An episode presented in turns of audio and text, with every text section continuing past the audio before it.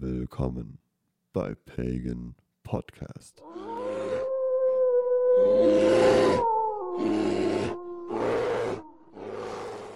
Und damit, meine Damen und Herren, geht der Pagan Podcast weiter. Heute mit dem zweiten Teil der Magie. Bei mir ist mein wunderbarer und bester Freund Christus. Hallöchen, Christus.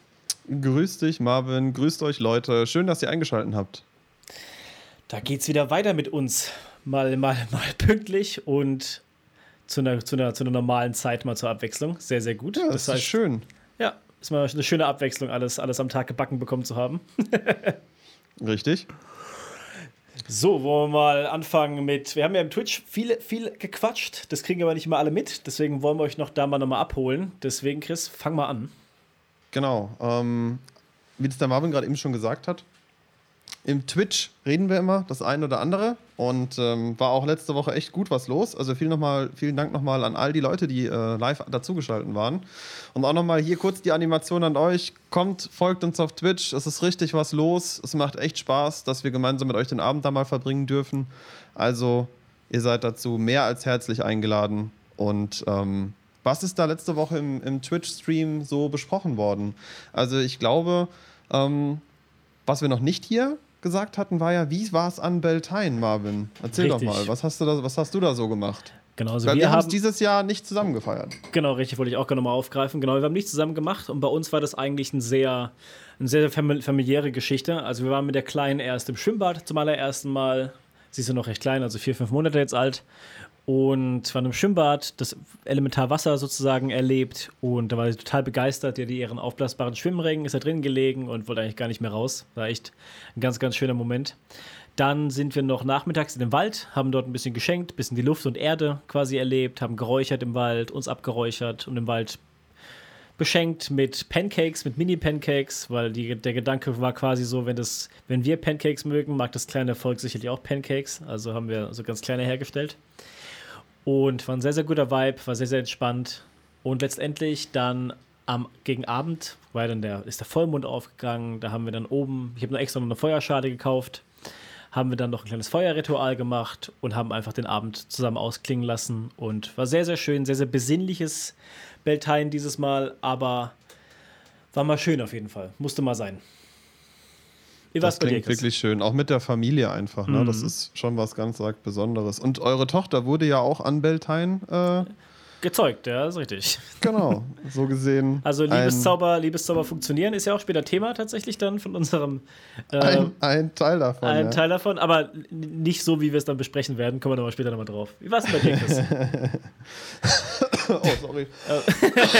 Malaka, Malaka, Malaka. Malaka. Ähm, so, ja, was ging bei mir?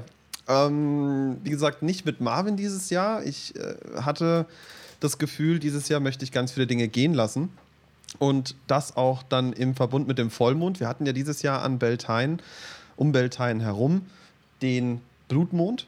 Und nicht nur das, sondern auch den Vollmond im Skorpion und eine Mondfinsternis, mhm. die man nicht so gut sehen konnte, weil die war erst ähm, Montag früh um fünf.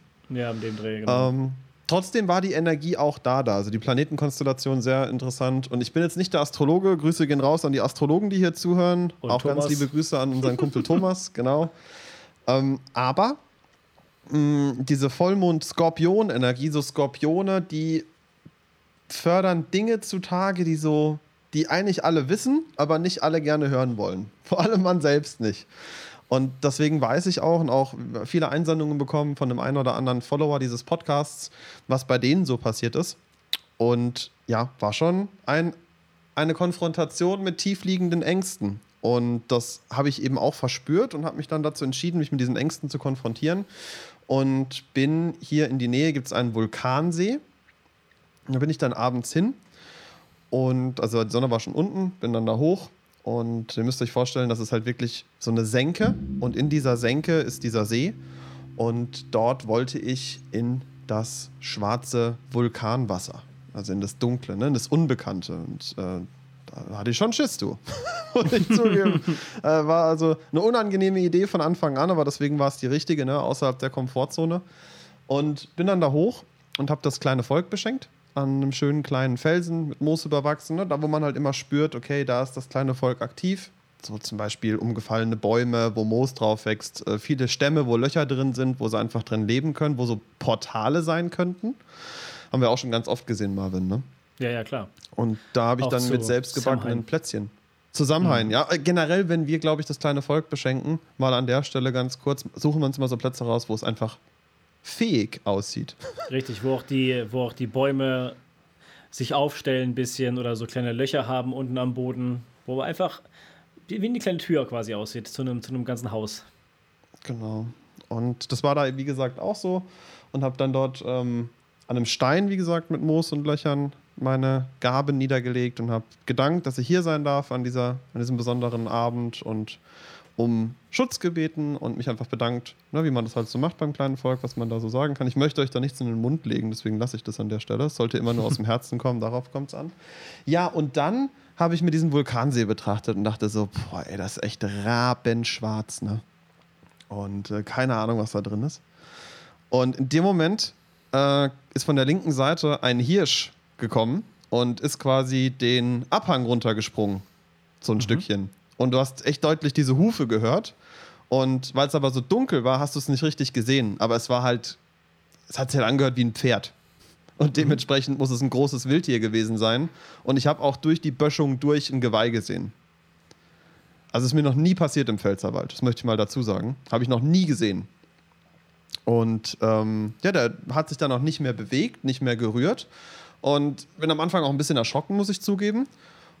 Und war dann so, wow, okay, alles klar. Und habe meine Augen geschlossen und habe dann so nachgefühlt, warum das jetzt so passiert ist. Und dann war für mich klar, okay, Kernunos ist da.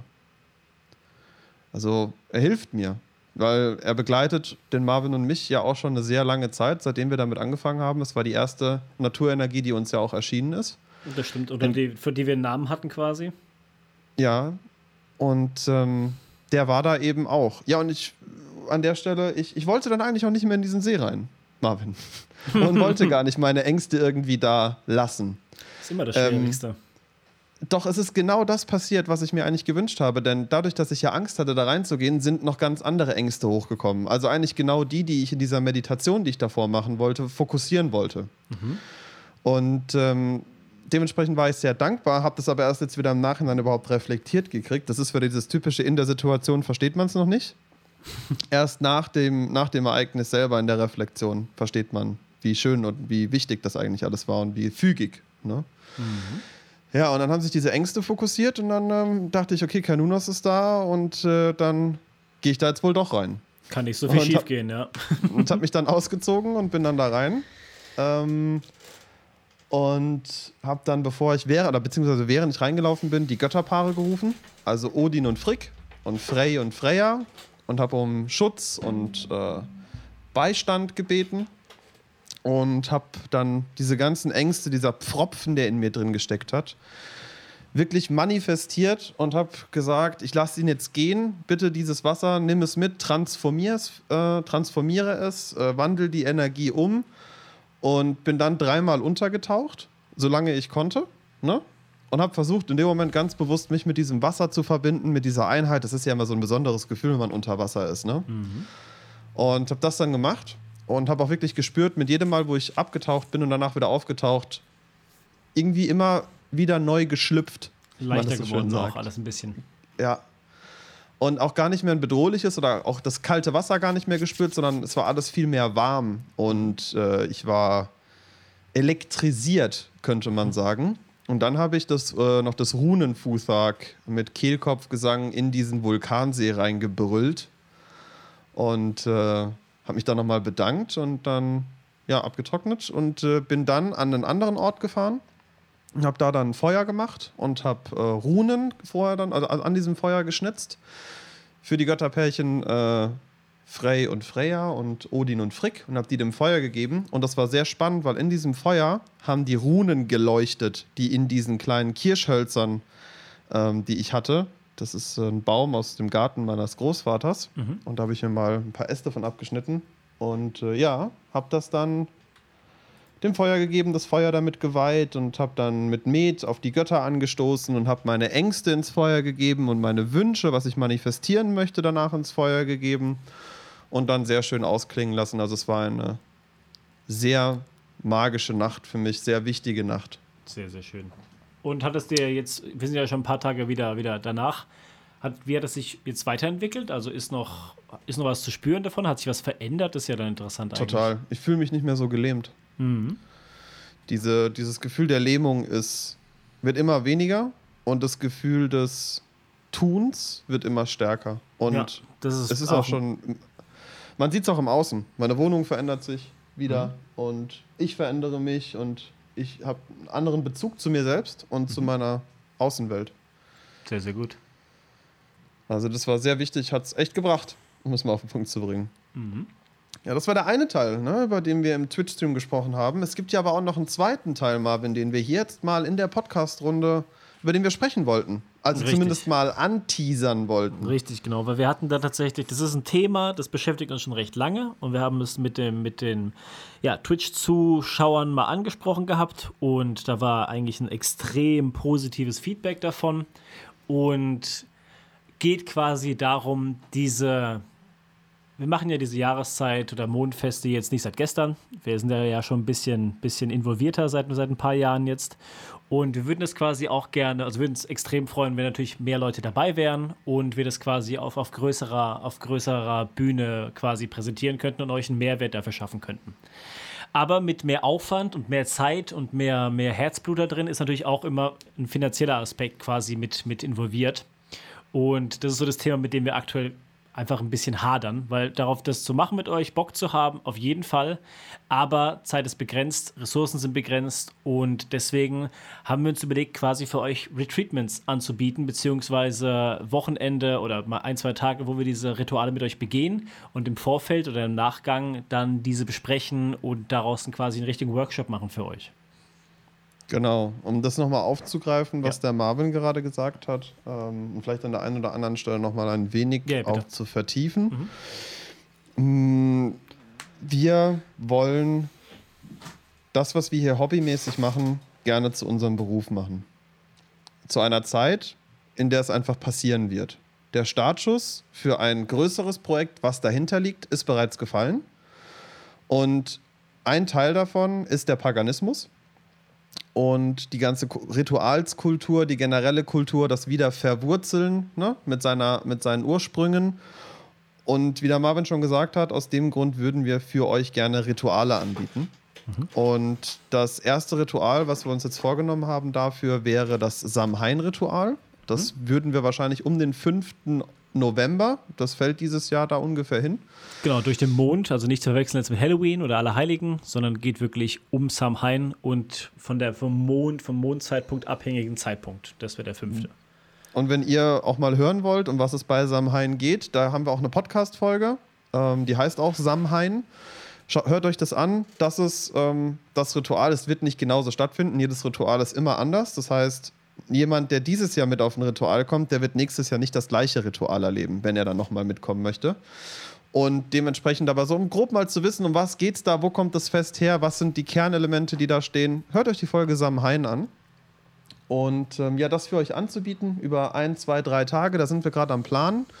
Wir brauchen auch die Planungszeit von einem halben Jahr ungefähr noch, die wir, die wir dafür haben, ähm, einfach um das dementsprechend aufzubereiten und dann natürlich auch gegen einen finanziellen Ausgleich. Ähm, wir reden auch wirklich davon, dass wir da Essen organisieren, wir organisieren die Location, wir schauen, dass das alles in einem legalen Rahmen stattfindet, ne? dass da nicht irgendjemand sagen kann, Anzeige wegen, Wilder, wegen Wildern, ne? irgendwo Feuer machen, wo man es nicht darf. Irgendwo eine Katze geschlachtet worden ist. Ja, ja zum Beispiel. Ja, deswegen, deswegen, das ist auf jeden Fall eine Idee. Mhm. Und die werden wir auch umsetzen und die, die, die, die Plätze werden stark begrenzt sein. Ja. Denn das wird, wie das der Marvin auch schon gesagt hat, dadurch, dass wir das tun, ähm, übernehmen wir eine, eine, eine große Verantwortung in dem Moment. Und dieser Verantwortung für euch, für die Gruppe, müssen wir gerecht werden. Dürfen wir gerecht werden? Wollen wir gerecht werden? Das mhm. ist das richtige Wort. Dürfen und wollen wir gerecht werden. Und in so einem Ritual, jeder bringt Energie, jeder bringt etwas dazu. Und diese Energien gilt es natürlich irgendwie nicht zu beeinflussen, aber durchaus zu lenken. Zu leiten, ja. Zu, zu, zu, zu spüren, einzusetzen, ne? dass man zum Beispiel sagt, hey, es wäre super, wenn du dich vielleicht dahin setzen könntest, weil das einfach ne, sich mhm. anders anfühlt. Richtig. Weil das da Ahnenfest ist auf jeden Fall ja ein mal, ernstes Fest. Absolut. Das haben wir auch mal gemacht bei, das war irgendwie, äh, entweder war es die, die Sommertag und Nacht gleich oder die Wintertag und Nacht, ich glaube Sommer tatsächlich. Und da habe ich euch ja, da waren wir zu vierten, haben wir uns auch quasi eingeteilt in die Himmelsrichtungen. Und das war so ein bisschen einfach so ein, so ein Gefühl, wer, wer quasi passt. Da war so die Frage, okay, wo kommst du her, wo bist du geboren? Äh, und dann wurden, dann ist es wie Puzzlestücke, die einfach ineinander fallen. Das ist bei Ritualen immer der Fall, dass man, desto weniger man denkt und weniger man, man, man also im Detail plant, desto besser wird es eigentlich, weil das darf sich dann einfach entwickeln. Das ist wichtig. Genau. Also wir werden Dinge natürlich vorbereiten. Klar. Das wird nicht so, wir kommen da hin und schmeißen dann Würfel und gucken, was passiert, sondern ein Teil davon ist natürlich vorbereitet, Eckpunkte und alles, was sich dazwischen befindet, ergibt sich. Und deswegen ist es auch so sehr, ist es auch so anspruchsvoll, ja. sowas, sowas vertrauensvoll durchzuführen. Aber dazu würden wir euch gerne einladen. Wir wissen noch nicht, wie, viele Plätze es geben wird. Ähm, mal so aus dem Gefühl raus zwischen 10 und 15. Ja. Weil sonst wird es zu viel.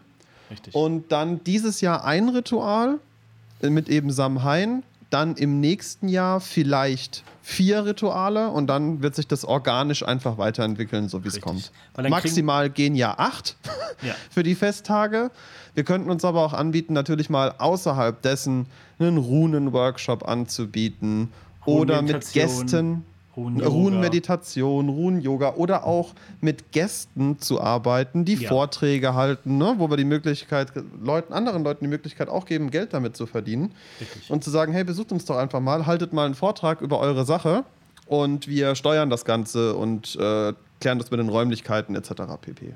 Genau, das wäre natürlich mega cool. Und durch, auch, auch durch dieses, das Tun der Festtage, dieses, dieses Handeln in den Festtagen, ist es ja auch so, dass wir einen gewissen Flow kriegen, ein gewisses das erste ist immer ins kalte Wasser quasi. Aber ab dann versteht man, was funktioniert, was funktioniert nicht. Und dann kann man das beim nächsten Mal ändern. Und dadurch, dadurch wird sich eine Pipeline, ein Workflow quasi entwickeln, der dann für die anderen Feiertage angewendet werden kann. Natürlich immer noch mit den, mit den spezifischen Aspekten der Feiertage. Aber man hat so einen gewissen groben Rahmen, wo man weiß, wo sich bewegt. Genau. Genau. Und das wäre halt, deswegen fangen wir klein an und wollen dann nach und nach skalieren mit, mit allem, was mal halt dazu gehört. Auch Trauung gehört dazu, Kindswein gehört dazu, Jugendwein gehören dazu. Alles so Das Themen. wird sich alles organisch genau. entwickeln. Genau. Richtig. Aber so viel mal an der Stelle. Genau. Sagt uns einfach mal, ob ihr da Bock drauf habt. Und wenn ihr tatsächlich beim Samhain-Ritual gleich ein Part, dabei, äh, Part spielen wollt, quasi, könnt ihr uns gerne eine Mail schreiben, Christus. Unter welcher E-Mail? An paganpodcast.gmx.net. Genau, dann werden wir alle Zusendungen mal durchgehen und dann werden wir auf euch zukommen und das mal im On Detail dann besprechen. Und sobald alles, alles weitere bekannt ist, kriegt ihr das dann mal mit. Genau. So, bevor wir jetzt anfangen mhm. mit dem großen Thema Magie der Germanen, Teil 2, Galdre wird ja die Folge, glaube ich, heißen. Mhm. Ne? Weil letzte war Cider, jetzt geht es so mehr um Galdre. Mhm. Ähm, eine kurze Frage, Marvin. Ja. Leute, nicht irritiert sein, ist off-topic, aber ich muss die Frage stellen, weil ich es vorher nicht gesehen habe bei Punkt 3. Säulen ah, der Dichtkunst. Der steht genau richtig drin. Alles gut. Trust me. Das ist Absicht. Ach so, dann, dann Leute, seid gespannt. Ich habe keine Ahnung, was der Marvin da gemacht hat, weil das ist nämlich genau das Gegenteil eigentlich richtig, von dem, genau. wie es ist. Genau, richtig. Deswegen. Okay. Aber das ist quasi die Kunst des, des, der Dichtkunst, zu verstehen, was dein Gegenüber dir sagt und es korrekt zu interpretieren und darauf wieder aufzubauen. Das ist quasi der ganze Joke daran. Deswegen machen wir gleich. Ich bin gespannt. Genau. Leute? Noch einen Einwurf will ich kurz sagen. Ähm, ja. Ich bin gerade wieder seit einem Jahr mal wieder in Minecraft eingestiegen. Ich muss kurz Werbung machen, tut mir leid. Ach so, ja, mach äh, äh, pass auf. Und zwar ähm, ist die Sache ja, man, man kennt viele Minecraft-Server, wo Leute Architekten sind oder Leute einfach, die eine gewisse Berufsgruppe haben, die kreativ sind. Und tatsächlich, ich komme ja aus dem Studiengang, wo Game Developer quasi studiert haben oder angelernt worden sind. Und ich habe quasi mit meinen ehemaligen Studentenkollegen einen Server aufgestellt in Minecraft, wo es quasi um ja, die, die, die, die Interpretation von Game Developern zu Minecraft geht. Und deswegen haben wir einen ultra verrückten Server aufgestellt, der viel bietet. Wir haben, wir haben jetzt, also wir haben zehn Leute Platz insgesamt und ich glaube, aktuell sind sechs auf dem Server. Wir suchen also vier tatkräftige Bauer in Minecraft quasi, die ihr eigenes Königreich bauen wollen und bei uns Minigames mitmachen wollen. Weil wir haben tatsächlich geschafft, in Minecraft Vanilla Ähm, für jeden, das natürlich das jetzt nicht kennt, ist es natürlich kein, ist jetzt uninteressant, aber ich, ich mache es kurz. Wir machen alles in Minecraft Vanilla, machen Minigames darin, machen eigene Quests, eigenes Währungssystem. Also es ist wirklich extrem detailliert. Wir sind da mit viel Liebe dran und wenn ihr da Bock drauf habt, schreibt mich mal an auf Ingmar the Iron One auf Instagram. und so, jetzt kommen wir zum Thema. damit damit nochmal die krasse Off-Topic von Marvin. Die, die also wer Minecraft spielt, wer ja. Minecraft spielt und mit Marvin Minecraft spielen Marvin, will, ja. ähm, dann meldet euch. Mhm. So, jetzt geht's los, Leute. Wir sprechen heute wieder über Maggi, der zweite Teil, Galdre. Richtig, damit beginnt alles dieses Mal. Soll ich da mal. Ja, dann dann mal leite du ein mit dem ersten ja, Punkt, dann bin ich ja sowieso raus. Ich mache dann ab nordischer Galdra weiter. alles klärchen.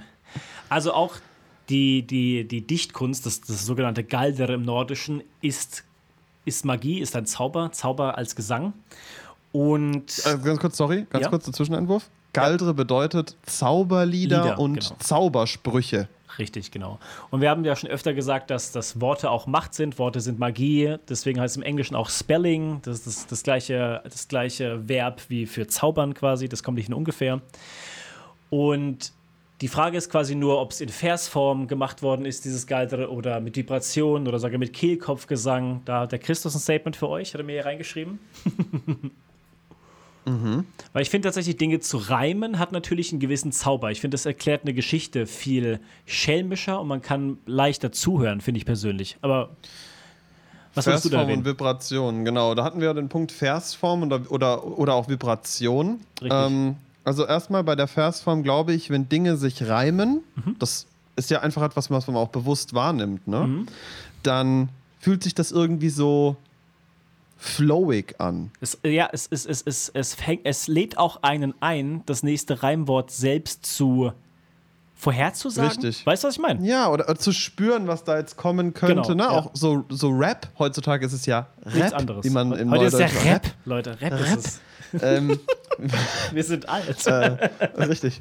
Und wie, wie, wie man das. Heute ist ja die moderne Dichtkunst, ne? Also ich meine, haltet von Kollega, was ihr wollt, lest euch aber mal die Reime durch. Das kommt Goethe sehr nah. Einfach nur von den Reimketten, ungeachtet mhm. dem Text. Ja. Mit äh, über vier verschachtelten Ebenen in drei Zeilen oder sowas. Das mhm. ist schon große Kunst. Da ist schon Hirnschmalz Und drin auf jeden Fall, kann man nicht verneinen. Mein, mein Statement, was ich dazu sagen wollte, ist, dass ich ja glaube, dass so Stonehenge entstanden ist. Ich glaube, dass es Reime und spezielle Vibrationen gab, gerade Kehlkopfgesang zum Beispiel als mhm. Vibrationsstufe in unterschiedlichen Ausprägungen und auch heute noch bei alten Völkern gibt, mhm. weltweit. Ich glaube auch, dass die ägyptischen Pyramiden damit was zu tun haben, denn ich glaube, dass man durch gezielte Vibration mit Versen oder Wörtern mhm.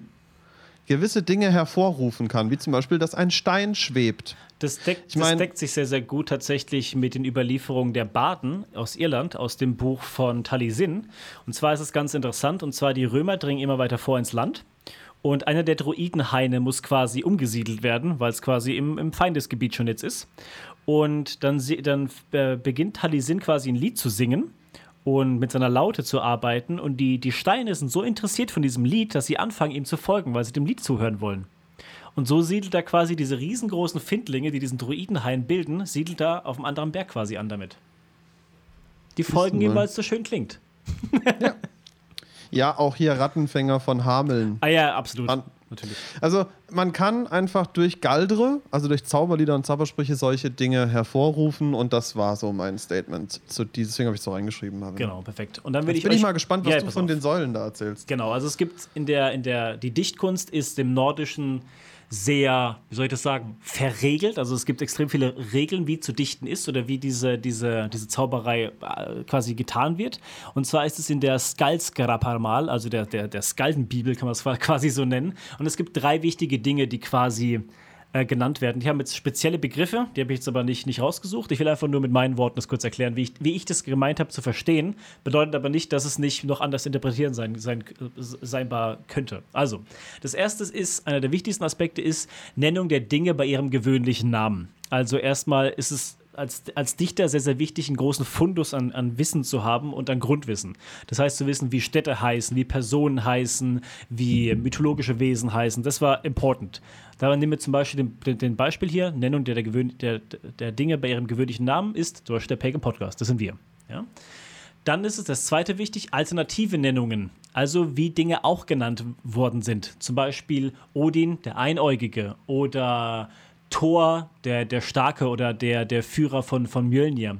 Bei uns zum Beispiel die Aalräucherer. Wer diesen Joke nicht versteht, muss mal auf Twitch, dann wird es innerhalb von vier Sekunden, auf vier Sekunden klar werden, warum wir so genannt werden. Okay, also alternative Namennennung, zum Richtig. Beispiel die Aalräucherer. Ja, okay, Richtig. Und dann ist es oft so gewesen, dass Skaldren angefangen haben, bei diesem Galdre sich zu duellieren. Also sie haben angefangen, Geschichten zu dichten, nebeneinander quasi und haben dann immer aufeinander referiert. Und dabei gab es eine Möglichkeit, sich zum Beispiel ein Bein zu stellen, um quasi zu, zu, zu, zu schauen, so hey, versteht der mein Gegenüber, welche alternative Namennennung ich gerade benutze und auf wen ich gerade referiere.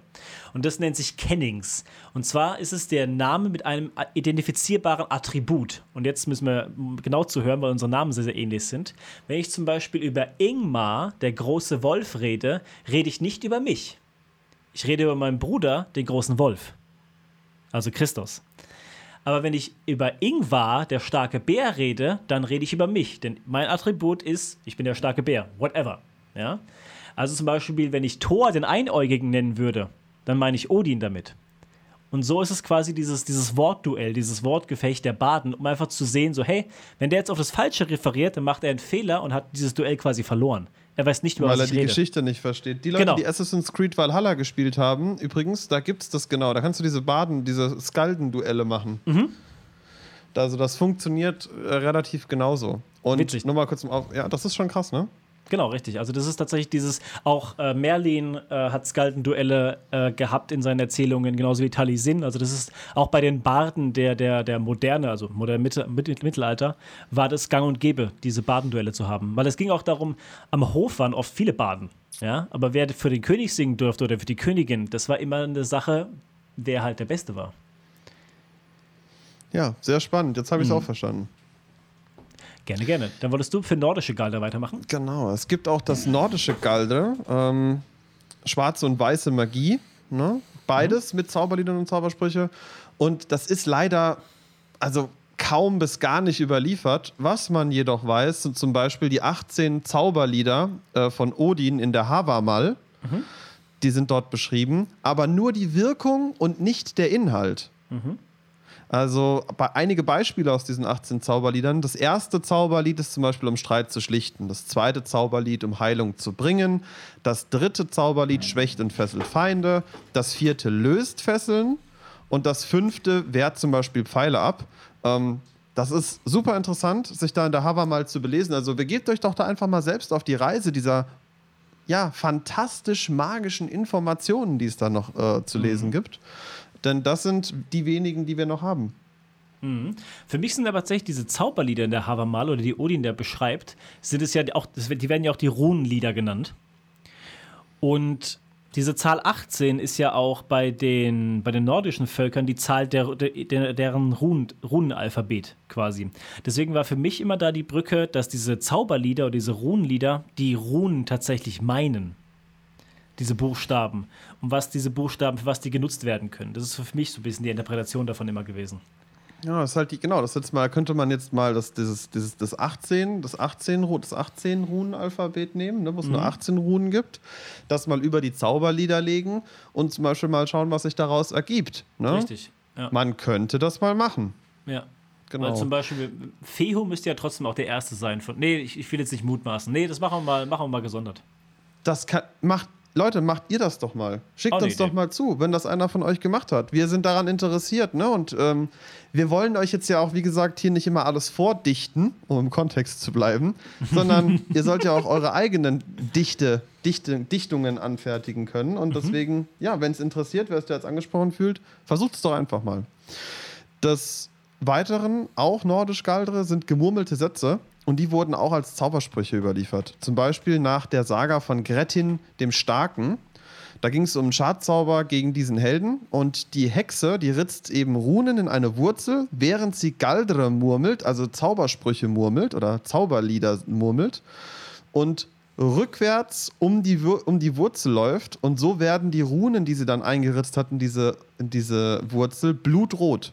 Mm. Und dann wirft sie die Wurzel ins Meer und bringt somit Schaden über diesen Helden. Und mit über den Helden, das war, ist sehr betont in dieser Saga von Grettin dem Starken, mhm. könnte ja zum Beispiel auch Regen gemeint sein. Mhm. Denn Elementarmagie, ne, Regen, äh, Wind, Sturm, Feuer. Bisschen, ja. Genau, da diese Elemente einfach genutzt werden äh, sein könnten. Also das fand ich sehr, sehr interessant. Da, also ein Beispiel aus dem Nord aus nordischen Galdes, ja. Mhm. Dann gibt es andere Zauberlieder oder Gedichte. Und äh, die können eben können auch einfach freier gestaltbar sein und mehr auf Vibration basierend. Äh, eben die Merseburger Zaubersprüche. Richtig. Wurde, äh, ja, von, von, wurde ja von vielen ja? Bands schon nachgesungen. Also das ist einer der bekanntesten. Ist auch einer der, der wenigen altdeutschen überlieferten äh, Texte tatsächlich. Also das und das Hildebrand-Lied, das sind quasi die einzigen beiden Schriftstücke, die noch übrig geblieben sind für die deutsche alte Sprache quasi. Genau, diese althochdeutsche Sprache. Genau, ja. Der altenglische Neunkräutersegen wird mhm. auch der neuen, neuen Kräutersegen von Odin genannt. Mhm. Auch, auch interessant. Oder auch, auch ein weiteres. Hm? Wieder die, die neuen, ja. ist hier interessant, ja. Und auch das Thema Wurmaustreibung. Da wird die Krankheit wird durch einen Wurm im Reim in einer Pfeilspitze aufgenommen und konnte damit eventuell sogar als Waffe eingesetzt werden. Mhm, also auch, auch, auch Gifte irgendwie auch so ein bisschen damit drin. Krankheiten zu bringen mit, mit, mit der Waffe? Also erstmal ging es darum, Krankheiten zu nehmen. Ja. Das mit der Waffe ist eine Vermutung von mir. Wenn mhm. du etwas bindest, kannst du es ja theoretisch auch wieder in die andere Richtung einsetzen. Richtig, ja. Ja, und es ist immer ein bestimmter Aufbau dieser germanischen Zaubersprüche zu mhm. finden. Also du hast ein mythologisches Ereignis, eine Anrufung einer Gottheit, einen Zauberspruch mit, einer bestimmten, mit einem bestimmten Effekt und eine Formel dafür für diese Aktivierung. Das Richtig. ist immer so dieser germanische Zauberspruchaufbau. Das kommt ja auch so ein bisschen immer in diesen, also gerade diese, diese Formel Aktivierung und Zauberspruch mit Effekt, das kommt ja auch immer in den, in den Märchen rüber, wenn die Hexe am, am Topf am Topf steht und ihre Zauberformel aufsagt, während sie umrührt. Das, das, das, das Bild zeigt sich mir da ganz eindeutig. Ja, oder auch Galdre, ähm, wenn man einfach auch das Futhag, das kommt ein bisschen weiter unten, aber auch das einfach ist schon ein Zauberspruch in sich. Mhm. Und wenn du das Futhag zum Beispiel in ein Feuer murmelst, also richtig schön flüstern, ne? Mhm.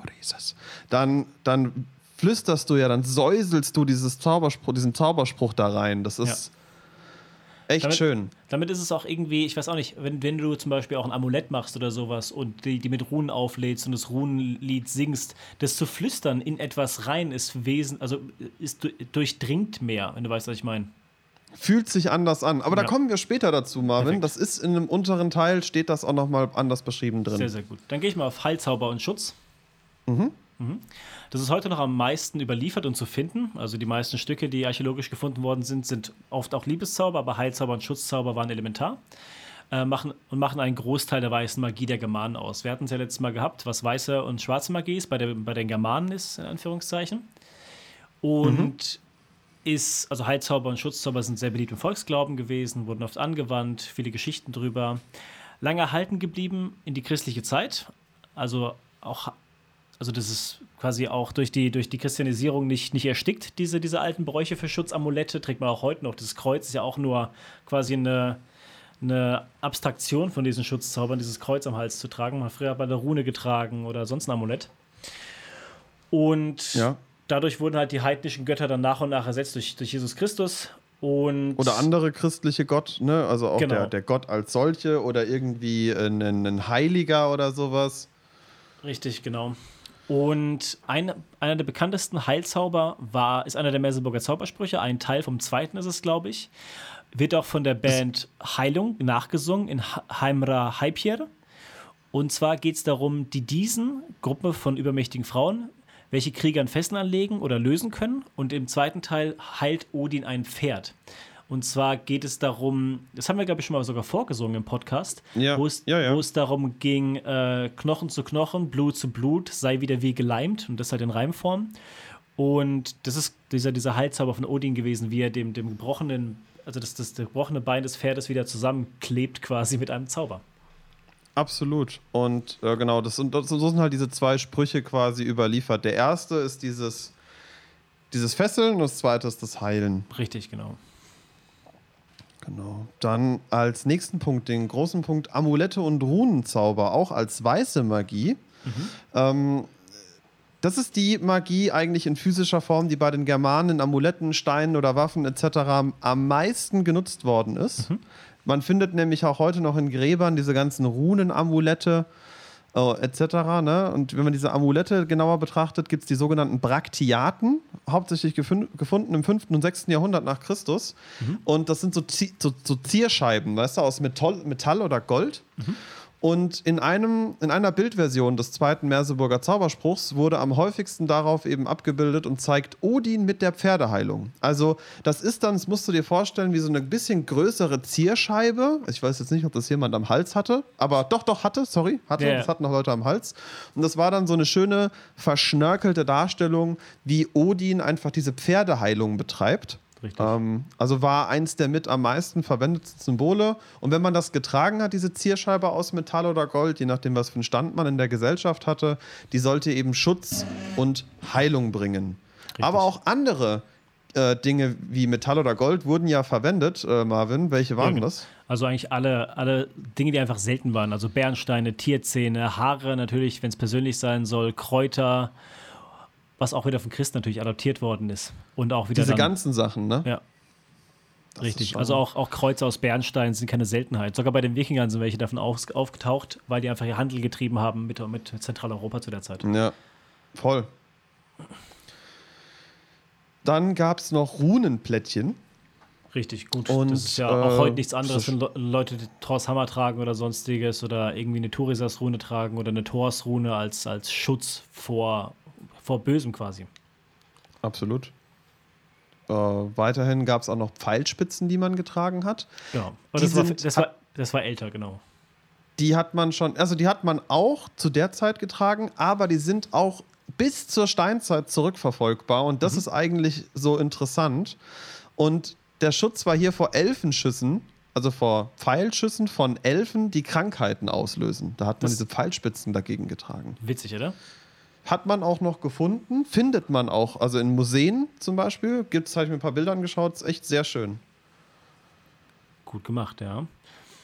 Dann Amulette aus Blei wurden auch hergestellt, bei den Wikingern besonders, denn Blei ist, ein, ist ja ein sehr schweres Metall, wie jeder weiß, und das soll einen quasi erden und vor bösen Geistern schützen.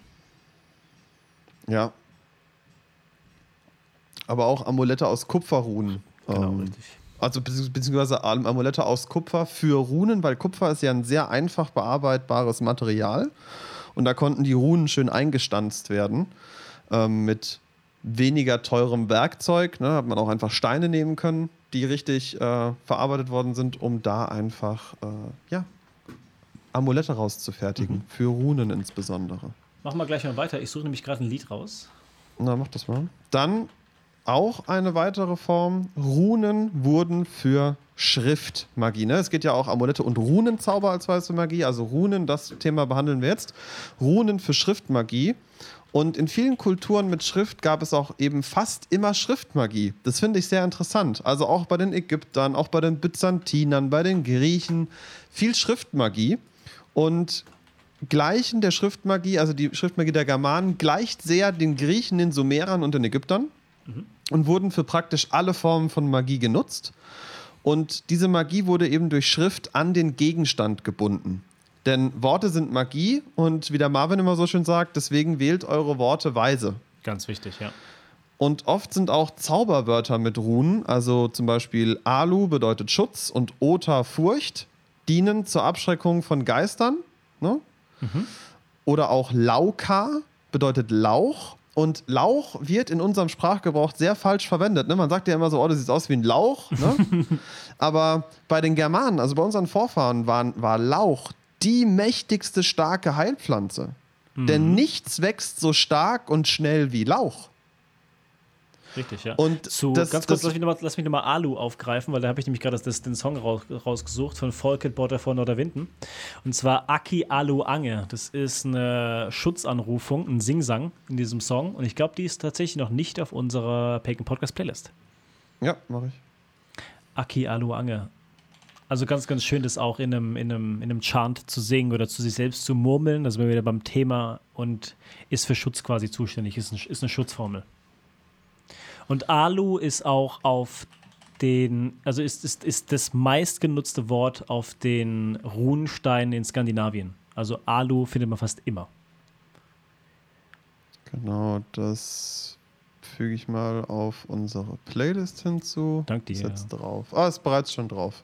Kacke, dann brauchen wir was anderes trotzdem, von denen, Trotzdem haben wir es schon mal erwähnt. Alles gut. Also, dann gehe ich nochmal auf den Lauch ein. Ja, also der Lauch, Lauch war ein, eigentlich ja. die, mächtig, die mächtige, starke Heilpflanze bei den Germanen, weil nichts so schnell wächst. Und wenn man das auch selber mal beobachtet hat, ne? Dann, wenn ihr einen Lauch mal schneidet und dann in, einfach nur in ein Glas Wasser stellt, der wächst wieder komplett, der braucht nicht mal Erde. Richtig. Also, es ist eine sehr starke Pflanze, die ich, glaube ich, unseren Vorfahren ähm, sehr viel gebracht hat, auch an Überleben. Denn Lauch wurde sehr, kannst du ja Suppe, kannst du ja, kannst ja alles Mögliche draus machen. Mhm. Und auch sehr gesund von den Inhaltsstoffen. Also Lauch nicht schwach, sondern mächtig stark. Und ähm, dadurch auch nochmal kurz zum Lauch, Lauchthema. Das wurde oft, oft auch anders geschrieben. Ne? Also auch LR oder LKR. Mhm, als sind, Abkürzung. Sind als Abkürzung für Lauch äh, verwendet worden. Und alles durch die Runen in eine unterschiedliche Stärke und Ausprägung eben dieser Lauchenergie. Richtig. Und da war meine Überlegung, dass ich gesagt habe, ja klar, du kannst den, also wenn du Lauch, Lauka schreibst, mhm. hast du ja theoretisch äh, Lagos, Ansus, Urus, Kaunatz, Algis, Ansus. Raido. Ja. Lauka. Mhm kannst ja Algis oder Ansus, beides ist ja, ein anderes richtig, Thema jetzt. Genau. Aber, aber dann hätte, hätte man ja viel mehr Runen drin. Wenn man aber nur LR schreibt, mhm. dann wäre es ja nur Lagos Raido. Richtig. Also Und vielleicht schon eher eine andere eine, Bedeutung.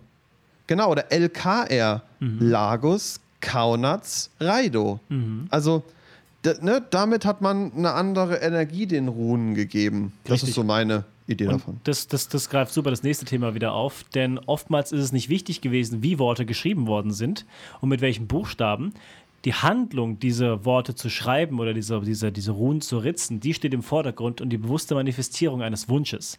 Und auch dann auch wieder also unterbewusst erstmal, welche Runen genutzt werden. Da ist mir was Lustiges mal passiert. Und zwar habe ich mir mal einen Runenkranz auf einer, auf ein, auf Lederschulterpolster von mir geritzt. Ja. Und da habe ich mich tatsächlich bei Ingus verschrieben. Mit den Runen. Ja. Das, mhm. war aber, das war aber tatsächlich wie in Trance, habe ich das geschrieben. Also ich habe mir darüber gar keine großen Gedanken gemacht. Und auf einmal stand nicht Ingus mit G-U-Z, sondern Ingus mit S hinten. Und das hat das Wort wieder eine ganz andere Bedeutung gehabt. Also wenn man da in die, in die alte Formel reingeht oder in die, in die alte Überlieferung, was Ingus mit GUS bedeutet, ist es quasi, glaube ich, Beschützer des Landes gewesen oder sowas oder Wächter des Landes, was ich wieder super krass fand. Das hat mich richtig schockiert an dem Abend. Ja, Wahnsinn, ne? Also deswegen ist es nicht so ja. wichtig, was ihr schreibt, es ist wichtig, was ihr dabei denkt, was ihr dabei fühlt. Und dann auch reflektiert, was ihr da geschrieben habt und warum das so geschrieben worden ist. Richtig, also ihr dürft euch dann auf jeden Fall hinterfragen nach der Tat, ja, auf jeden Fall. Und wie auch schon vorhin erwähnt, ist einfach das Wort Futhag auch als mhm. Zauberwort bekannt. Also die ersten sechs Buchstaben des Runenalphabets. Ja. Und das definiert so die grundlegende Macht der Schriftmagie oder eben der Macht des Runenmeisters als Aussage. Richtig. Also wurde auch früher als Kürzel tatsächlich verwendet. Mhm. Auch als Status quasi Zauber. schon ein bisschen auf den, auf den Gegenständen, die dann vom Runenmeister genutzt worden sind. Ja. Zum Beispiel, genau. Mhm. Dann gibt es noch die Niederschreibung eines äh, Zaubers auf dem Schädelfragment von Riebe. Also Richtig. der menschliche Schädel von Riebe. Da sind ähm, wir bald, beziehungsweise da fahren wir vorbei. Das ist so. Das ist eine sehr spannende Story. Hätte ich jetzt euch hier, also hätten wir euch jetzt hier wieder auch ein Brett ans Kopf, äh, an den Kopf labern können. Aber äh, machen wir nicht. machen wir nicht. machen wir nicht. Manchmal muss man sich nämlich auch zügeln in so einem Skript. Wir können euch nämlich auch drei Stunden was über Magie erzählen, aber das trifft ja nicht den Inspirationscharakter unseres Podcasts. Das war schön gesagt ähm, dann Runen auch mehrfach hintereinander geschrieben. Das fand ich witzig, ähm, genau. Habe ich tatsächlich noch nie so gesehen. War ich, wäre ich noch nie darauf gekommen, das selbst so anzuwenden. Aber finde ich cool eigentlich. Das ist, äh, also dieses dreimal, auch wieder hier die Zahl drei. Ne? Mhm. Ne? Ähm, es gibt ein Beispiel aus der Überlieferung äh, der Sigurd-Saga. Ja. Da sagt die Walkürie dreimal Tivats für den Sieg. Mhm. Ähm, dreimal Fehu, zum Beispiel für Reichtum. Ne? Mhm. Und oft wird es aber auch als unsinnige, also wurde es als unsinnige Endung interpretiert, welche im Kontext keinen Sinn ergibt. Aber das ist eines der Geheimnisse der Runenmagie. Richtig, ja. Das ist nämlich meine, meine Meinung dazu. Ne? Also, wenn man das wissen, wenn man sich so wissenschaftlich, gibt dann diese wissenschaftlichen Texte, die man da liest, von den ein oder anderen Leuten, die man auch schon kennt, mit denen auch schon mal geredet hat. Und dann liest man das durch, denkt man so, ja, ich verstehe das, du machst hier eine wissenschaftliche Arbeit. Marvin, da hatten wir es ja letztes Mal auch, dass der du so ein bisschen was drüber erzählt, ne? Mhm. Thema wissenschaftlich arbeiten mit Informationen.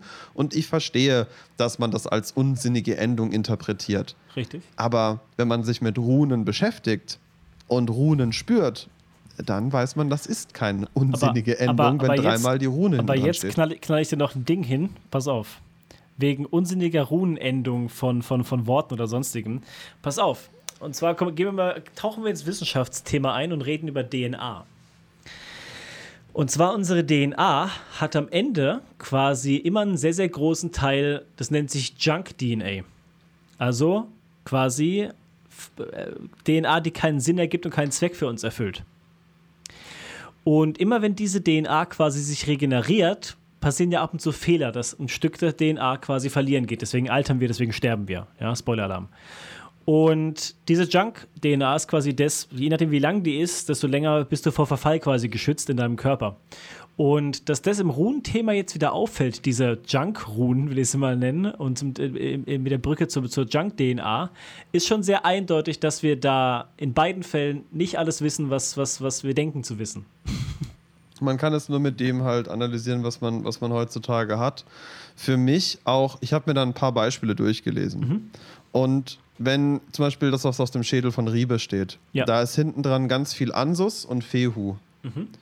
Und das macht auch Sinn. Weil wenn man sich nämlich mal über den Schädel von Riebe informiert, was das für ein Mensch war, der hat die Götter um Reichtum gebeten. Das ist keine undeklarierbare Scheiße. Mhm. Und ähm, auch die Anzahl dieser Runen auf dem Schädelfragment. Schaut, euch das, einfach, schaut ja. euch das einfach mal an. Es kann nicht nachvollzogen werden, weil es kein Stück aus der Zeit gibt. Aber mit seinem Herzen kann man das erschließen. Mhm. Also, das war schon, war schon ganz geil. Dann Runen auf Trinkhörnern wurden, das war auch sehr beliebt. Finde ich witzig, ja, genau. Um Gegen auch Gift. die gegen Gift und auch um die, um die Flüssigkeit vor, vor Krankheiten im etwaigem zu, zu reinigen quasi.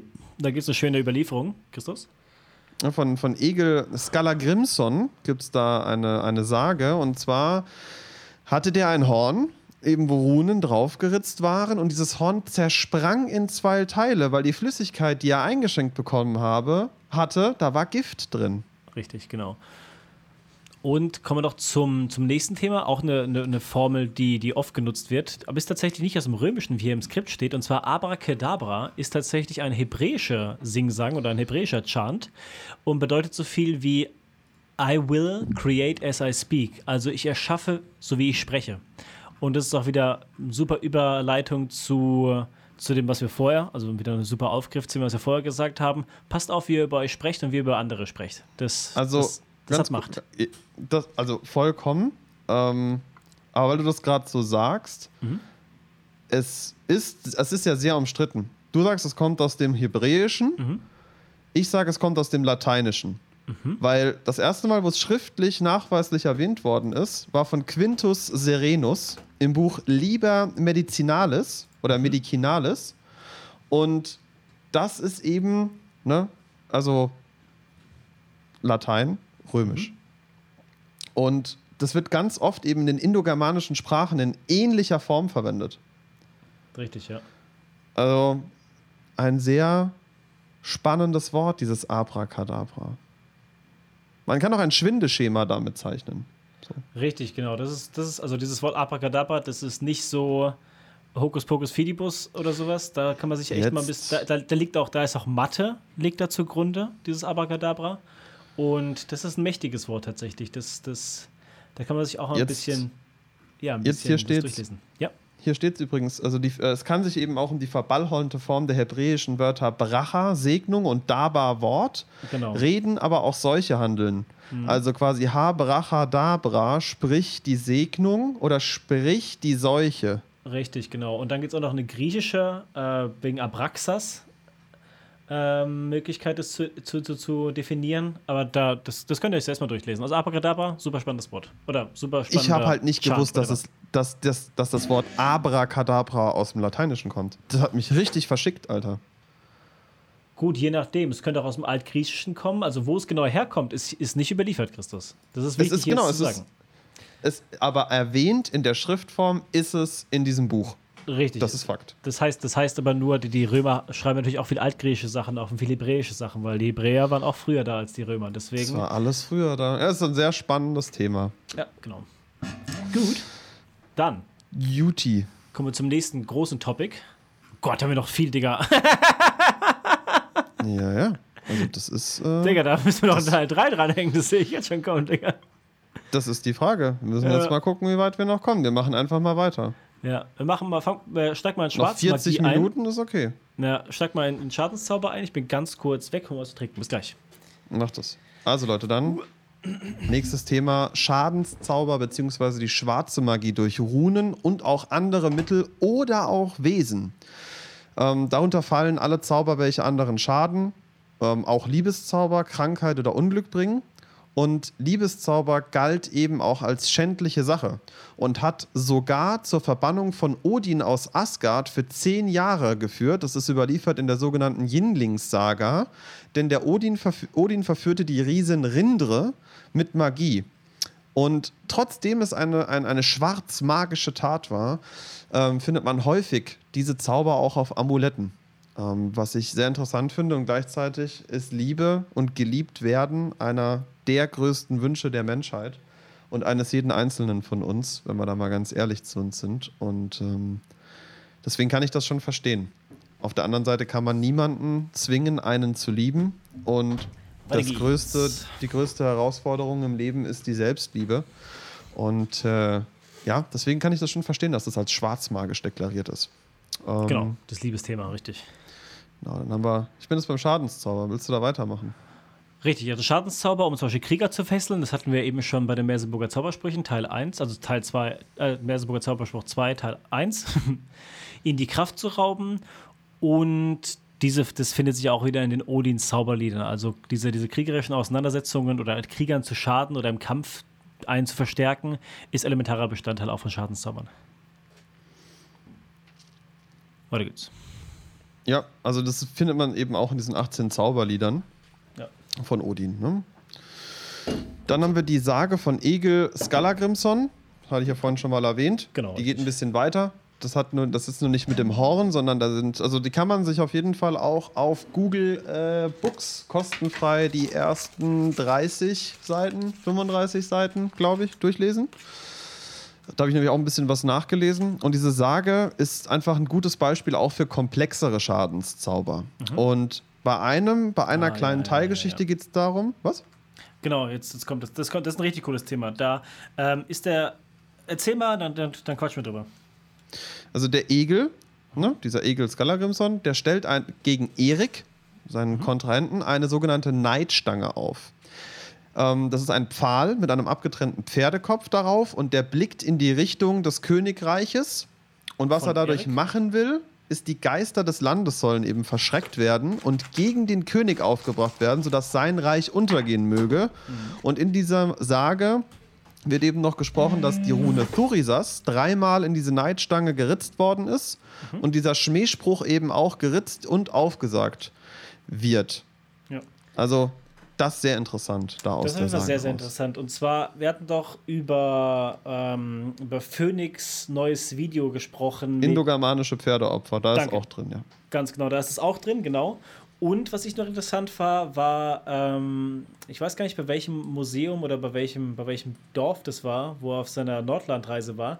Da hat er doch auch eine Wölver besucht gehabt, die so eine Art Zelt hatte aus einem Pferde, Kadaver, will ich es mal fast nennen. Erinnerst du dich daran? Was es damit auf sich hat? War das, war das ein Versuch, die Geister, die Geister von diesem Ort fernzuhalten, damit sie also, ihre Zauber dort wirken konnte? Oder was ist der. Also ich sag, ja, also ich sage euch dazu folgendes: Schaut euch einfach das indogermanische Pferdeopfer Teil 1 und Teil 2 an. Da wird es tatsächlich behandelt, Marvin. Das, das, okay, ich habe den ersten und den zweiten Teil auch geguckt. Du auch? Mhm. Da, das kann man sich auf jeden Fall anschauen. Ich, ich glaube, da gibt es mannigfaltige Möglichkeiten. Mhm. Weil das mit dem Museum, das ist in Schweden. Genau, richtig, ja. Aber warum da diese Neidstangen? Also es kann ja auch sein, dass die da einfach stehen, um es mal zu displayen an diesem Moor. Das ist ja ein Opfermoor. Kann auch sein, klar. Aber die, äh, das Zelt von dieser Wahrsagerin des Dorfes war tatsächlich an dieser Neidstange oder drunter quasi. Deswegen wollte ich da versuchen, da eine, eine, eine Verbindung zu schaffen. Warum aufpassen, so aufpassen, aufpassen, du verwechselst was. Okay. Eine Neidstange ist ein Pferdekopf auf einer gerade stehenden Stange, 90 mhm. Grad. Mhm wo Schmähspruch und Runen eingeritzt sind. Mhm. Das, was du beschreibst, war mein Fehler, habe ich, hab ich dir nicht richtig zugehört, tut mir leid. Ähm, das, was da in dem schwedischen Museum zu sehen ist, mhm. auch bei dieser Runenhexe, genau. das sind geopferte Pferde. Richtig. Und zwar im Ganzen, nicht nur der Kopf. Genau, der ganze, der ganze Kadaver, richtig, ja. Der ganze Kadaver und das hat eine ganz andere Bedeutung. Wissen, weißt, weißt du die zufällig oder hast du das? Nee, das, das weiß okay. ich nicht, aber ich weiß, dass das keine Neidstange ist. Okay, also nicht in dem Sinne. Weil das okay. nämlich der Thomas, also unser Freund Phoenix, sehr ausführlich in diesem indogermanischen Pferdeopfer vorstellt. Ich weiß, das hat unterschiedliche Bedeutungen. Also übrigens das indogermanische ähm, Pferdeopfer bei Heiden TV natürlich, heißt der Channel auf YouTube. Genau. Schaut mal rein, lasst ein Like da, sagt liebe Grüße vom Pagan Podcast, da freut er sich. Genau. Auch wurden solche Neidstangen auch im Krieg nämlich benutzt mhm. um den Feind im Krieg Angst einzujagen. Und das kann ich mir auch vorstellen, weißt du, du, du, du das muss ja schnell gehen. Du, du holst dir, ne, du, du fällst einen Baum, du schnitzt mhm. den oben an, du hackst dem Pferd vom Feind den Kopf ab. Zum Beispiel. Und fertig, ja. Spießt es auf und fertig. Aber das, du musstest ja erst, wenn du das mit dem Fell machen würdest, müsstest du erst das ganze Fell auch ordentlich abziehen. Stimmt, ja. Das ist, das ist quasi eine spirituelle Kriegswaffe gewesen, kann man es nennen. genau, die Neidstange. Nicht das, hm. was, ne, nicht dieses nee, Schräge, nee, das ist was genau, anderes. Ja. Genau. Ähm, kommen noch kommen wir zu, zu Giften, was ja auch als schwarzmagischer Zauber quasi ähm, erwähnt wird. Und Gift Macht ja auch Sinn. Macht ja auch Sinn. Und ich finde auch Gifte brauen ist ja auch sowas, was man mit Hexen in Verbindung bringt und Leuten Schaden zufügen. Und Gifte ist ja in der, in der Kultur, oder nicht in der Kultur, in der, in der Überlieferung auch immer dieses, diese Waffe der Frau, diese, die, die den, Waffe den, der Schlange. Die Waffe der Schlange auch natürlich, genau. Und deswegen Gifte ist, ist ganz klar schwarzmagisch. Also die Natur um sich herum zu nutzen, um nicht zu heilen, sondern zu schaden, das ist eine bewusste Handlung, die schwarzmagisch für die Germanen war. Genau. Genau. Kannst ruhig weitermachen. Mhm. Dann kommen wir noch zum bösen Blick. Das kennen vielleicht Leute in Europa weniger, aber tatsächlich, wenn man so ein bisschen in den, in den Nahen Osten geht, ist es wesentlich, wesentlich überlieferter und auch heute noch äh, Symbolik. Also gerade bei, bei, bei, bei Freunden aus, dem, aus der Türkei oder sonstiges ist es immer dieses blaue Auge. Ich glaube, das hat jeder schon mal von uns gesehen. Und das ist quasi da, um den bösen Blick zu kontern, weil das Auge quasi dem, demjenigen, der den bösen Blick wirft, ähm, entgegenstarrt, damit der Blick auf, damit die Energie aufgenommen wird von diesem, von diesem Amulett. Und das ist überliefert in Griechenland, im Byzantischen Reich, im Osmanischen Reich, also heute Türkei, und in vielen weiteren äh, Mythologien. Und genau. Auch eben im Germanischen tatsächlich. Auch natürlich, genau, richtig. Es gibt nämlich, die, es gibt nämlich eine Geschichte in mhm. der Lieder-Edda, und äh, da führt ein, also der wird, Odin wird nicht Odin genannt, sondern er wird anders genannt. Eben, das hatten wir weiter oben, ich weiß nicht mehr, wie er heißt. Galdre, das Nag ist dieses, dieses Kennings, Nagel, also man nennt ihn anders. Nicht, nee, nicht, nicht das, warte, war das, nee, ich, ich jetzt scroll ich hoch. Ähm, hier steht's bei dem Punkt, äh, Göndlir, Göndlir wird er mhm. genannt, oder Galdres Föder. Mhm. So, und eins von den Namen wurde auch verwendet in dieser Geschichte, um zu zeigen, dass Odin eben auch diesen bösen Blick geben konnte. Also Zauberer waren auch dafür bekannt, sie konnten auch den bösen Blick benutzen. Richtig, ja. Und damit eben Waffen von Feinden stumpf machen, Feinde leben oder sogar krank machen. Wahrscheinlich kommt da heutzutage in der, in der, in der modernen, bei uns heutzutage, dieser Laserblick von, von, von Superman quasi her, diesen, diesen bösen Blick quasi, ja. Könnte sein, ja, bloß dass da die Leute halt schmelzen, also. Ja, das ist normal. Oder zerspringen oder ja. was auch immer, ja. Mhm. Genau. Kommen wir noch jetzt haben wir die Runen gehabt, ganz Richtig? kurz. Wir haben die Runen ja, jetzt gehabt, wir Richtig? haben andere Mittel gehabt und jetzt kommen wir zu den Wesen, Marvin. Finde ich auch sehr spannend. Genau, genau, die Wesenheiten, die auch in der Edda beschrieben werden und eigentlich in jeglicher Mythologie, Märchen. Schwarzmagische. Schwarzmagische Wesen besonders. Genau. Genau, und da, Kommen wir am Ende nochmal drauf. Richtig. Das erste, die ersten Wesenheiten, die als schwarzmagisch oder als böse galten, waren natürlich Trolle. Die sind heute ein bisschen anders dargestellt, auch, auch durch, durch die Werke von Tolkien und, und andere äh, Fantasy-Autoren. Sind die meistens als groß, stark und dumm dargestellt. Der heutige Begriff in der Gaming-Forum-Szene Troll gibt es ja auch noch. Und Troll bedeutet so wie Täuscher. Und das ist quasi auch so etwas, was uns wieder auf die Fährte von der richtigen Bedeutung des Trolls bringt. Denn in der germanischen Mythologie und auch in der nordischen Warte ganz kurz. Ja? Ich will das mit der Forumszene kurz erklären, weil nicht jeder ist Gamer. Ach so, ja, dann erklär's mal genauer, ja. So, weil, weil, ne, das ist, äh, kam, kam uns einfach so, als wir das Skript, sorry für den Ton gerade eben, mein Mikrofon war das, sorry Leute. Ähm, ja, du hast es nicht gehört, aber der, der Podcast hat es jetzt gerade gehört, Entschuldigung.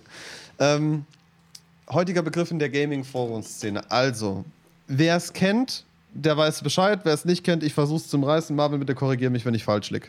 los. Also stellt euch vor, jemand macht einen Post auf äh, Twitter und schreibt äh, unter zum Beispiel irgendein Game macht ein Update. Irgendwas passiert, ne? Zum Beispiel Donald Trump, was weiß ich, kauft ein neues Privatjet. Und dann schreibt irgendeiner drunter in die Kommentare von diesem Twitter-Post, ne? Mhm. Ähm, ah, er hat nicht ein Privatjet gekauft, sondern fünf und vier davon rosa lackiert. Mhm. Und dann gibt es so einen Aufschrei, so, was, der hat fünf gekauft, auf Staatskosten, was weiß ich. Ich mache jetzt nur ein Beispiel. Ich weiß, ja. das ist völlig aus der Luft gegriffen. Und dieser Typ, der das reingeschrieben hat und vielleicht noch ein Bild dazu gepostet hat, was er mit Photoshop bearbeitet hat, dass halt fünf äh, Jets sind und vier davon sind rosa, den bezeichnet man als Troll.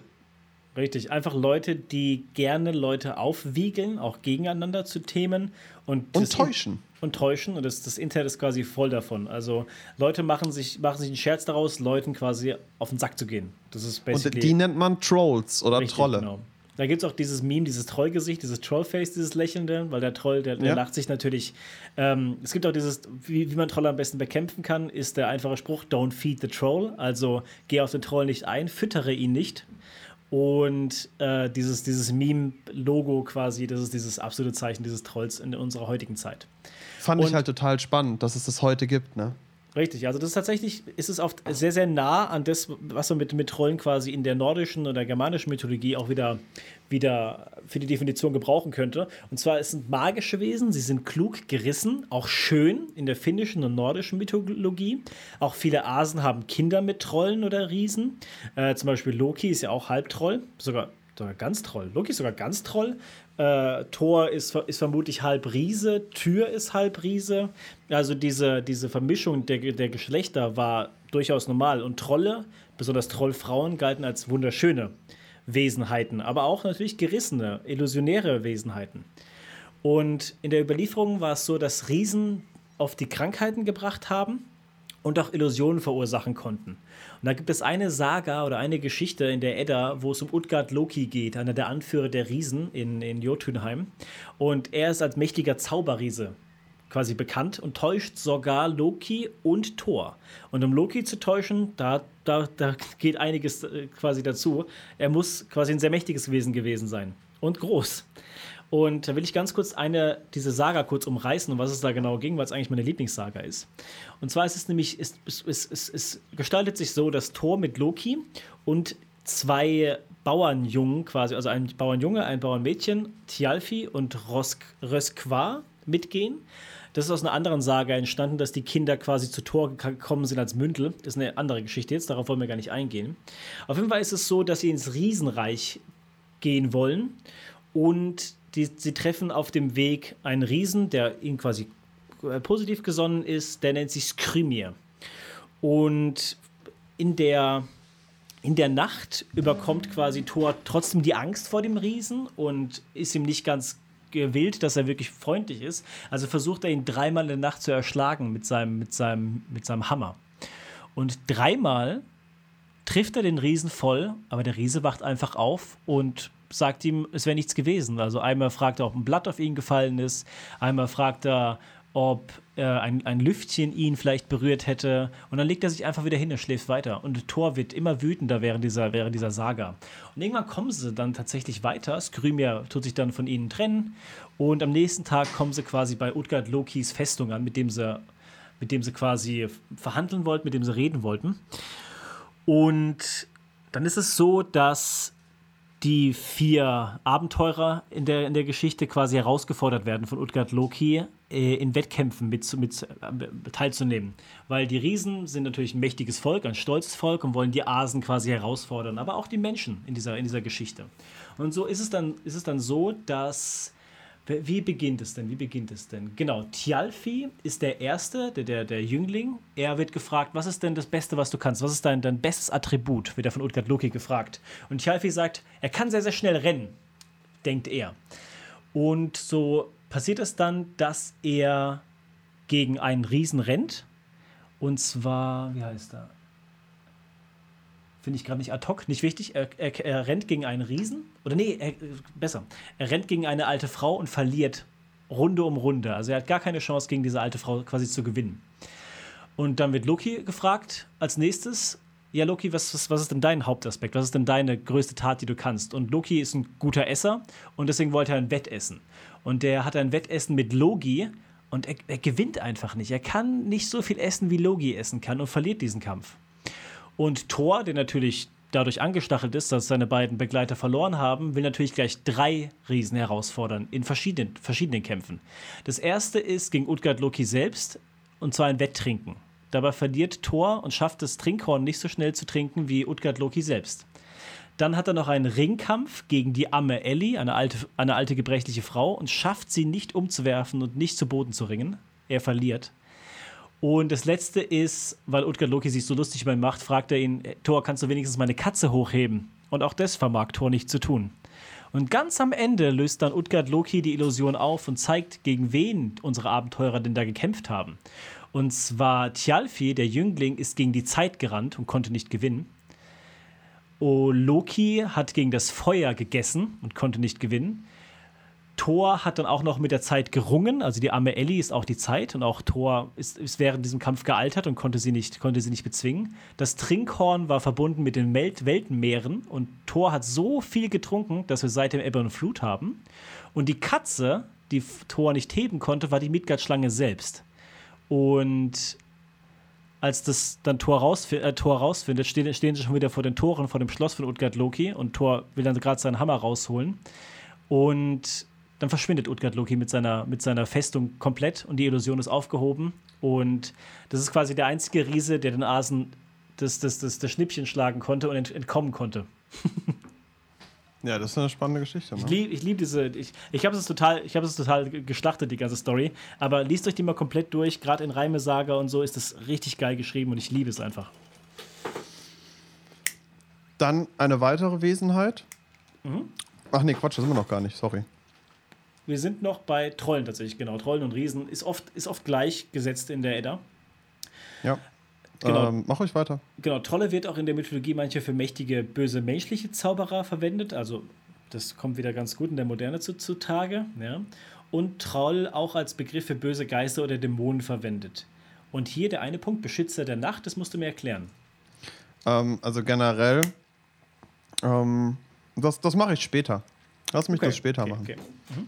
Für mich, also für mich als Element mhm. sind die Trolle die Beschützer der Nacht. Mhm. Im positiven Sinne. Also, nee, lass mich das später machen. Das führt sonst, das ist sonst Kontext nicht wise enough. Ich habe okay. hab mir dabei was gedacht. Okay, alles klar. Dann beginnen wir mit den, mit den nächsten magischen Wesen. Genau. Also wichtig auch das, was du als letztes gesagt hast für unsere, für unsere Zuhörer gerade, ne, dass eben Troll auch als Begriff für böse Geister oder Dämonen verwendet worden ist. Dieser Begriff Troll. Mhm. Merkt euch das. Mhm. Dann haben wir als weitere schwarzmagische Wesen die Zwerge. Mhm. Ähm, denn das Wort Zwerg bedeutet ursprünglich ein, nicht klein, sondern es bedeutet Illusion, Schaden oder sogar Dämon. Mhm. Und auch Zwerge galten als gefährliche, bösmagische Wesen. Und man konnte sich gut mit Amuletten gegen diese Wesen schützen. Und sie waren eben auch Zauberer für Gegenstände und Waffen, ähm, weil Sindri und Brokr haben ja, ja zum Beispiel die Waffe Mjölnir geschmiedet. Da gibt es ja die Geschichte, das hatten wir in der Torfolge auch mal erzählt. Richtig, genau. Da geht es ja um diese, sechs, um diese sechs Gegenstände, die von den, von den beiden Zwergenbrüdern quasi hergestellt werden, aufgrund Loki seiner List. Und deswegen genau. magische Gegenstände Nur, herstellen, Zwerge auf jeden Fall eine gute, eine gute Adresse ihr werdet schon merken, hä, Trolle böse, hä, Zwerge böse. Lasst uns das mal zu Ende machen wir kommen dann da nochmal drauf. Mhm. Und Zwerge, willst du kurz erwähnen, wegen den Beschützern? Nee, das, okay, kommt, das, das möchte ich am Schluss klar. alles bitte, machen. Bitte, bitte, bitte. Ja. Mach, mach jetzt ruhig nochmal Elfen, bis auf den letzten Punkt. Genau, dann kommen wir noch zu Elfen, auch natürlich magische Wesen, ganz klar. Fabelwesen. Auch schwarzmagische Wesen. Wir haben ja. unter dem Kontext schwarzmagisch. Genau, da gibt es ja auch die, die Schwarzalben, werden ja auch erwähnt. Und wie wir schon vorhin gesagt haben, konnten sie Menschen durch magische Pfeile krank machen. Das ist aber erst nur angelsächsisch so erst überliefert. Erklär mir bitte. Genau. Also die, das heißt, die, diese, diese, diese Pfeile, die quasi geschossen worden sind von den, von den Elfen, das ist so eine neue angelsächsische Geschichte. Die kann man auch lesen noch. Das ist, äh, äh wie war das? In Nordumbrien mhm. niedergeschrieben. Und das kann man lesen. Das ist relativ neu, diese okay, Überlieferung. Weil nämlich, weil nämlich die alten Überlieferungen, also nämlich beziehungsweise bei Germanisch und bei Nordisch, zeigen ja die Alfen oder, oder Alben als reinsten und guten Wesen des Lichts, also quasi als genau. vielleicht sogar als Engel, wie wir sie heute vielleicht nennen. So, damit komme ich jetzt zum Credo. Bitte. Leute, wer sich jetzt gerade gefragt hat und den es daran gestört hat, ah, Trolle böse, Zwerge böse, Elfen böse, der Christus und der Marvin, die sagen immer, es gibt nicht gut und böse. Rassisten. Und vor, wir, sind, wir, sind, allem, wir, sind, Rassisten quasi. so, warum, ne, warum, warum, warum stellen die das jetzt alles als böse dar? Weil es im Kontext der schwarzen Magie genannt ist. Richtig, genau. Wir reden hier nicht ganzheitlich über Trolle. Wir haben auch nicht ganzheitlich über Zwerge gesprochen und auch nicht ganzheitlich über Elfen. Denn alles hat zwei Seiten und somit sind diese ganzen Wesen nicht böse und nicht gut. Sie sind ein Teil der Natur und sie sind die Natur selbst und reflektieren demjenigen oder das, was ihnen gegenüber ist, die Handlungen, die man selber vollzieht. Und die negative Darstellung aller Wesen ist hauptsächlich von den Christen beschrieben worden und damit wieder eine Verteufelung der alten Energien. Denn Trolle sind zum Beispiel die Beschützer der Nacht, weil eine alte Sage sagt, wenn die Sonne morgens aufgeht, nicht nur Trolle, sondern auch Riesen werden zu Stein. Stein, richtig. Zwerge sind die Beschützer des Elements Erde und Feuer, weil sie schmieden die Waffen im Feuer und sie Aber nutzen die Erde richtig. und bestellen auch die Erde. Aber genauso kann Feuer zerstören, aber genauso kann Feuer auch genutzt werden, um Amulette herzustellen oder Licht zu bringen. Genau. Und Elfen oder Alben sind eben hauptsächlich Beschützer des Elements Luft und des Elements Wasser. Und damit gibt es viel mehr Seiten. Und das ist eine Reflexion. Wieso zum Beispiel, finde ich auch sehr interessant, wieso ist, dass diese Pfeile von Elfen Menschen krank machen, erst so spät angelsächsisch überliefert? Habe ich eine Theorie dazu, Marvin? Möchte ich an der Stelle gerne mal sagen. Christianisierung.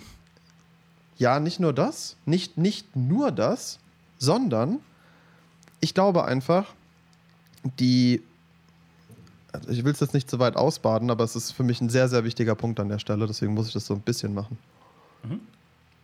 Die Magie eines Landes rührt aus der Na die Magie eines Menschen, die Magie von uns allen, rührt aus der Natur, aus der sie entsteht, aus Mutter Erde und aus Vater Himmel. Ja. Das bedeutet, wenn wir unsere Natur nicht gut behandeln, geht die, Magie, geht die Magie immer mehr wie weg. Mhm. Wir verlieren den Bezug zu dieser Magie. Ja. Und weil die Elfen oder auch Zwerge oder auch Trolle natürlich dieses Gleichgewicht halten wollen und wir haben ja schon relativ früh leider angefangen, ne, viel Wälder abzuholzen, Burgen zu bauen. Das ging ja alles da los. Mhm. Und damit haben wir uns gegen die Natur gewandt. Richtig. Und auf einmal sind die neueren Überlieferungen von Elfen zum Beispiel oder auch von Trollen oder Zwergen eben nicht mehr so schön und positiv, wie sie es früher einmal waren. Richtig. Weil diese Wesen die Balance halten wollen und wollten aber der Mensch einfach das nicht verstanden hat. Richtig. Und vielleicht haben sie dann auch angefangen, uns mehr zu schaden, weil wir ihnen geschadet haben und der Natur geschadet haben, weil wir ein Gleichgewicht aufgebrochen haben, was Jahrtausende bestanden ist. Exakt. Und ich glaube, das ist eigentlich das, was damit zugrunde liegt. Und das wollte ich an der Stelle kommunizieren, war mir sehr, sehr wichtig. Finde ich sehr, sehr gut. Wir haben jetzt noch drei Punkte, wenn wir die jetzt durcharbeiten, wäre ich dafür quasi, aber dann ist die Folge bei zwei Stunden angelangt. Ich hoffe, ihr haltet noch ein bisschen durch. Wie stehst du dazu? Also. Ja? Hm. Ich überlege mir, ich überlege jetzt gerade. Mhm. Wir könnten jetzt eine kurze Folge machen und könnten das auf nächste Woche machen. Da hätten wir jetzt mal so knackig eine Stunde 15. Richtig. Wir könnten auch Ja, lass uns das doch machen. Willst du eine kurze Folge machen? Ja, dann lass uns jetzt hier aufhören an der Stelle. Es okay. waren auch, fand ich, schöne Abschlussworte mit das, ne, die Reflexion der Natur. Absolut. Und dann gehen wir in der, gehen wir in zwei Wochen geht es dann weiter? Ich würde gar nicht in zwei Wochen. Ich würde noch eine Folge zwischenschieben, dann nehmen wir diese Magie-Geschichte so ein bisschen als, als, als einfach weiter mit in die Season und dann machen wir das vielleicht sogar in sechs Wochen erst. Weißt du? Wir gucken mal. Marvin gucken und ich mal. diskutieren noch, wie wir das, wie wir, wir das lösen. Dialogisieren. Wir dialogisieren und diskutieren. wir machen beides. Und äh, dann schauen wir mal, wie wir das machen. Aber dann, du hast da gut, dass du das jetzt auch eingeworfen hast, bevor wir jetzt da weitermachen, Richtig, weil ich ja. glaube, das ist ein guter Endpunkt. Das sehe ich nämlich auch so genau. Weil die nächsten sind auch noch super interessant auf jeden Fall. Wollen wir auch zur Gänze noch, wenn wir das durch, durchhasten, ist es, bringt es euch auch nichts, wisst ihr? Und wenn wir tatsächlich dann die dritte Folge davon aufnehmen, vielleicht können wir dann auch noch ein bisschen auf die, auf die subjektive Wahrnehmung von Magie gehen. Das ja, liegt mir am Herzen tatsächlich, dass wir einfach euch so ein bisschen noch von uns erzählen, was es für uns ist und wie das zu erklären ist und so weiter und so fort. Vielleicht können wir da ein bisschen noch das Thema noch ein bisschen, bisschen größer machen und ein bisschen aufbrechen aus der genau. reinen Definition heraus. Also nehmt den Satz mit, die Natur und die Wesen der Natur reflektieren nur unser eigenes Handeln. Richtig. Und es ist nichts Böses, mhm. sondern man darf die Zeichen richtig deuten. Richtig. Für auch, sich. auch das mit, also gerade in Verbindung zum Beispiel mit den, mit den Elfen und den Alben, die einen krank machen, ist für mich immer so eine Sache, krank bin ich nur dann, wenn ich Ruhe brauche vor mir selbst dann werde ich ja, krank. Ja, stell dir halt mal vor, ja, genau, das ist ein super Beispiel. Oder stell dir vor, du bist im Dschungel und verbrennst halt 60 Hektar Dschungel mhm. und wirst dann krank. Ja, das ist ein Zeichen. Richtig, du hast, du hast, muss du immer einen Austausch gebaut. geben. Du hast es muss immer Austausch geben. Richtig. Ja, so. Und deswegen nehmt dieses an, äh, seid euch bewusst, dass ihr in einem, in, einem, in einem System lebt, das zum Ausgleich strebt, zum Gleichgewicht strebt und seid ein, seid ein Maß der Ordnung für andere, für euch selbst und für die Natur. Denn die Natur wird es euch reflektieren, wenn ihr, wenn ihr ins Chaos überdriftet.